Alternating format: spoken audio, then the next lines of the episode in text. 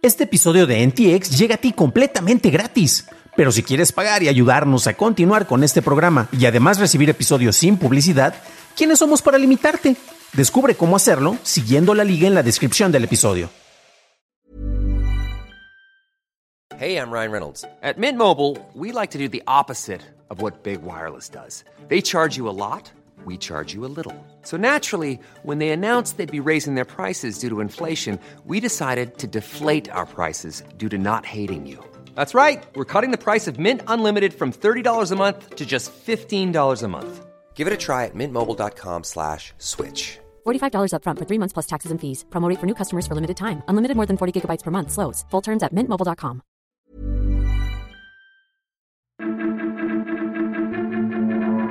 YouTube cambia los anuncios, prohíben usar TikTok en Montana y paga tu recibo de Total Play usando bitcoins. Estas son las noticias de Tecnología Express con información más importante para el 21 de mayo de 2023. Si no sabes en qué gastar tus bitcoins, te tenemos buenas noticias.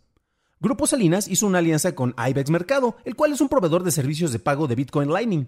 Con esto se facilitará el pago del servicio de cable, internet y teléfono de Total Play usando micropagos de Bitcoin.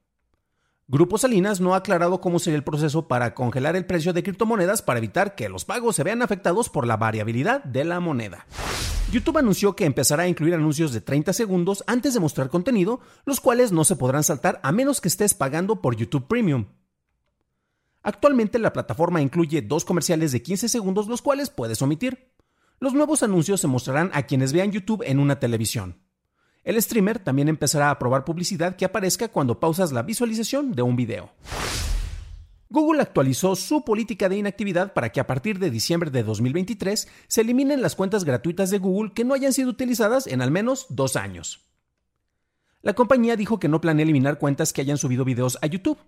Google enviará varias notificaciones antes de eliminar las cuentas.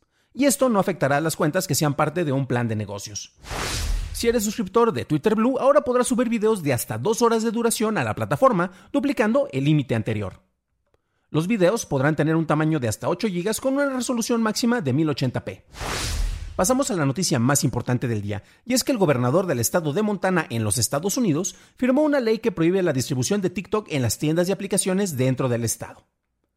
Los operadores de las App Store podrían pagar una multa de 10 mil dólares al día si cometen una infracción. Su propuesta de ley prohíbe las descargas de la aplicación, pero no impide las actualizaciones ni el acceder a la versión web. La ley entrará en vigor el 1 de enero de 2024 y los ciudadanos podrían seguir utilizando TikTok si ya lo tenían instalado en sus dispositivos. TikTok dice que apelará el fallo, pero no dio detalles sobre una posible demanda. La Asociación de Comercio de Internet, NetChoice, la cual lucha contra las leyes que regulan la libre expresión en Texas y Florida, catalogó la ley de Montana como inconstitucional. Esas fueron las noticias y ahora pasamos al análisis, pero antes de hacerlo ya sabes qué hacer. Por favor déjame una calificación de 5 estrellitas en Spotify o en Apple Podcast o un like en YouTube que no te cuesta nada. La prohibición del uso de TikTok dentro de la jurisdicción del estado de Montana es la primera prohibición pasada dentro de los Estados Unidos y una de las varias que se han propuesto a nivel mundial para limitar el uso de la popular aplicación. El gobernador del estado, Greg Gianforte, anunció que esta propuesta de ley se hizo para poder proteger la información privada y personal de los usuarios del malévolo Partido Comunista Chino. Ojo, esto de malévolo se lo estoy agregando yo y esa es una parte editorializada de, sobre lo que están expresando y no crean que eso es lo que él dijo Gianforte. Entonces, este, un pequeño disclaimer por allá, ¿no? Este es uno de los casos en que los políticos que buscan treparse a temas de aparente interés nacional se están enfocando en propuestas de supuesta protección de los ciudadanos y no entienden que no entienden. Eh, por su parte, bueno, es interesante porque tenemos a la portavoz de TikTok, que es Brooke Overweather, y ella alegó que esta legislación infringe los derechos de los ciudadanos de Montana relacionados, adivinen con qué, pues con la primera enmienda y la libertad de expresión, y agregó que la plataforma contribuye a empoderar a cientos de miles de personas en el estado. La propuesta, el, nombre por si la quieren buscar en algún lugar en internet para que la lean completa, y de hecho es muy simple, o sea, tampoco no se vayan a complicar, es la SB, con B de burro, SB 419, y como les mencionaba es muy simple, básicamente dice que TikTok no podrá operar dentro de la jurisdicción territorial de Montana y solicita a las tiendas de aplicaciones que no permitan la descarga de las aplicaciones. Ojo, porque ahí tenemos algunas cuestiones en la legislación que no se especifican, por ejemplo, si, una multa no va a caer sobre el usuario que esté empleando la plataforma, sino que se van a ir directamente sobre las tiendas de aplicaciones, la tienda de Google, la tienda de, de Apple, de las dos plataformas principales para dispositivos móviles, y a ellos les podrían cobrar hasta 10 mil dólares por violación al día.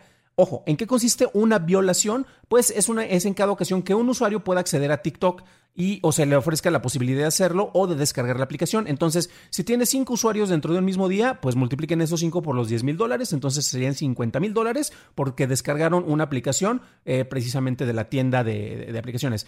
Y aquí hay algunos detalles que se me hacen fascinantes. Entonces, tú podrías irte a otro estado, descargar la aplicación, regresar y no tendrías ningún problema porque no van a, estar penalizándote a ti como eh, usuario.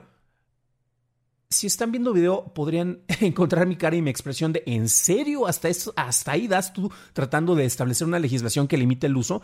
¿De qué manera te van a estar espiando? Además, nuevamente, ¿cuáles son los datos que te va a estar robando el malévolo Partido Comunista Chino? Eh, son cosas que tú le estás dando gratis a otras aplicaciones eh, y que a final de cuentas pues no son necesariamente eh, parte de la información que les sea útil como parte del espionaje a, tú sabes, al, es que volvemos a otra, otra crisis de persecución de brujas, este, como en la época del macartismo, en el cual ahora vamos contra China y los comunistas, pero bueno.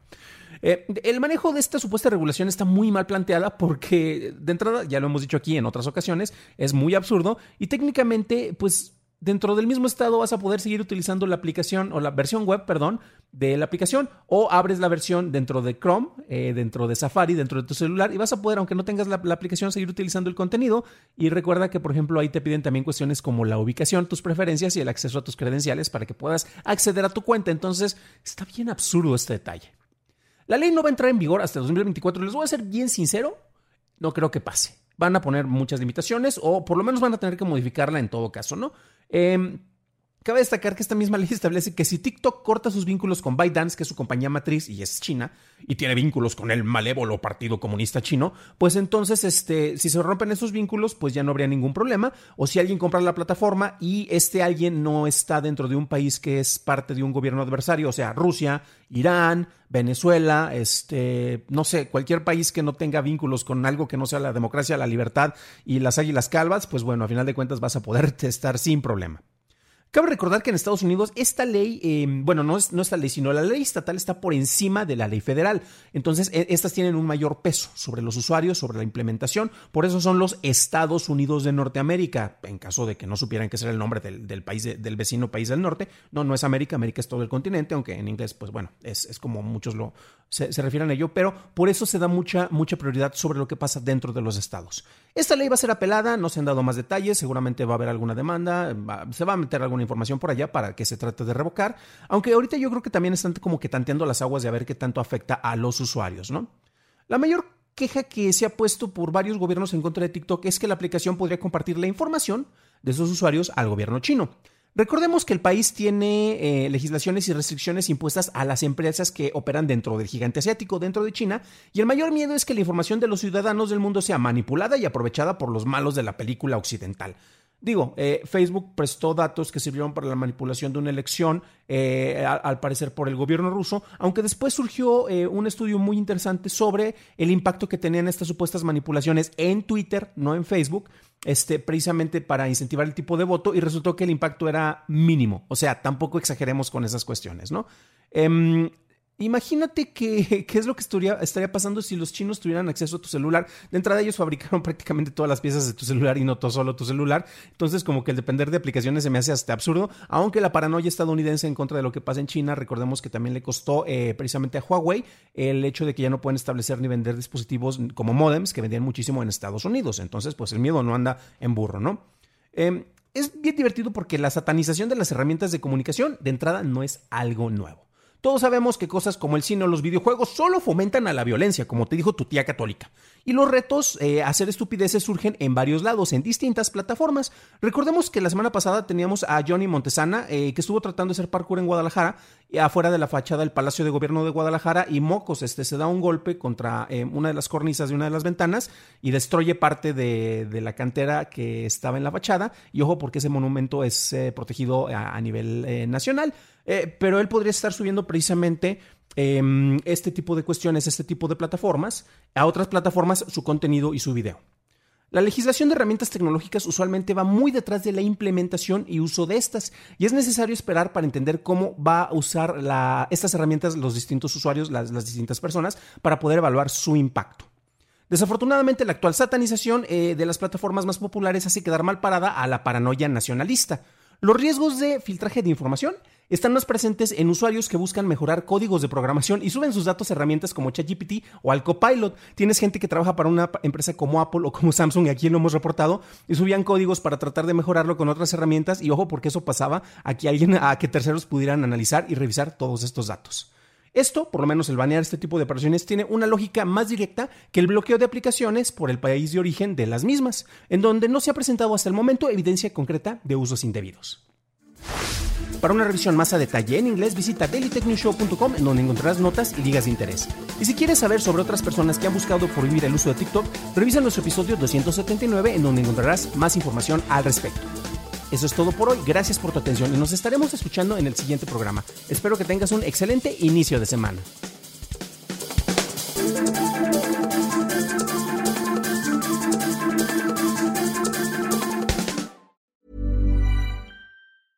Hey, it's Paige DeSorbo from Giggly Squad. High quality fashion without the price tag. Say hello to Quince. I'm snagging high-end essentials like cozy cashmere sweaters, sleek leather jackets, fine jewelry, and so much more. With Quince being 50 to 80% less than similar brands. And they partner with factories that prioritize safe, ethical, and responsible manufacturing. I love that. Luxury quality within reach. Go to quince.com slash style to get free shipping and 365 day returns on your next order. Quince.com slash style.